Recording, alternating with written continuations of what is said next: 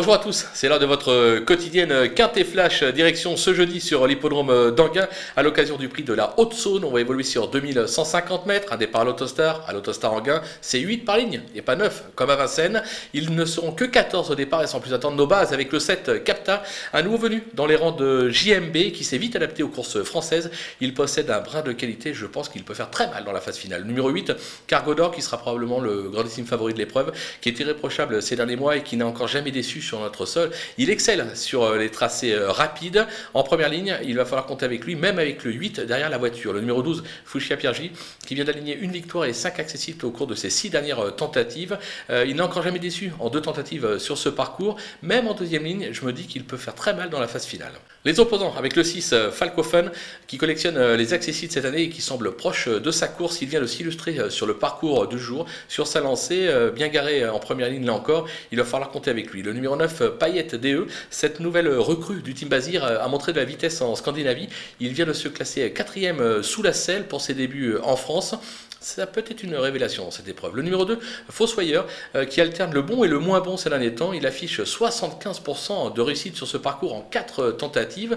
Autant dire que le cheval possède un brin de qualité, surtout avec le 2 dans la voiture. Il ne faudra pas l'oublier au moment des choix. Le coup de poker, ça sera un véritable coup de poker avec le 4 El Paso d'Ocagne qui reste des plus délicats. En effet, lors de ses 10 dernières tentatives, pas moins de 6 disqualifications. Toutefois, lorsqu'il trotte, il n'est jamais loin des podiums et j'ai la sensation que ce jeudi, il va trotter d'un bout à l'autre, il peut faire très mal, pourquoi pas même l'emporter. Ça peut être amusant à jouer gagnant et placé. Les outsiders, au nombre de 3, le 14, Rocky T, qui alterne le bon et le moins bon depuis son arrivée en France, mais qui s'y montre souvent euh, fautif. Euh, l'engagement n'est pas idéal. Toutefois, son entourage dit attention, le cheval vaut une telle épreuve. On va leur faire confiance, c'est eux qui l'entraînent, raison pour laquelle je le glisse dans les outsiders. Le 11, Vicky euh, Laxmi, cette nouvelle recrue soulois possède un brin de qualité, mais se montre aussi très délicate en compétition. Toutefois, sage, elle est capable de montrer un tout autre visage, et puis c'est une soulois, il faut s'en méfier. Le 13, Zeus. Euh, cet Italien vient de rejoindre lui aussi la team euh, Soulois. Il a couru euh, deux fois en France, quatrième et huitième, c'était sur les l'hippodrome de Cannes-sur-Mer. Cannes-sur-Mer, en gain, c'est pratiquement identique. On va s'en méfier, mais franchement, plus pour une cinquième place que pour espérer un meilleur classement. Du côté euh, des délaissés, l'As, Eden Deliton, euh, qui ne s'est guère montré à son avantage euh, ces derniers mois. Il semble être surtout à son affaire sur les tracés de province.